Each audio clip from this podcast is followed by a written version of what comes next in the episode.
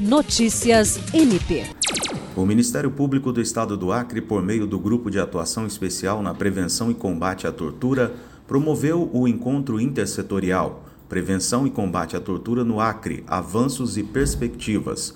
O evento foi realizado em alusão ao Dia Internacional de Apoio à Vítima de Tortura, instituído pela ONU e celebrado no dia 26 de junho.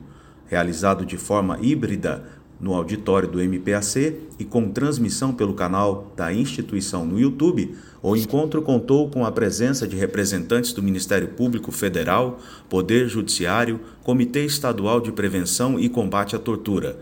O Procurador-Geral de Justiça, Danilo Lovisaro do Nascimento, abriu o evento falando sobre a criação do grupo e o objetivo da implementação do Mecanismo Estadual de Prevenção e Combate à Tortura. O encontro contou com a apresentação de três palestras. O procurador da República, Lucas Costa Almeida Dias, falou sobre a atuação do MPF para a implantação do mecanismo estadual de combate à tortura. O promotor de justiça e membro do grupo, Teotônio Rodrigues Soares Júnior, abordou o tema Tortura, conceitos e normas de incidência e a juíza de direito Andréia Brito, titular da Vara de Execuções Penais e Medidas Alternativas, apresentou o painel intitulado Audiências de Custódia, Prevenção e Combate à Tortura e aos Maus Tratos. William Crespo, para a Agência de Notícias do Ministério Público do Estado do Acre.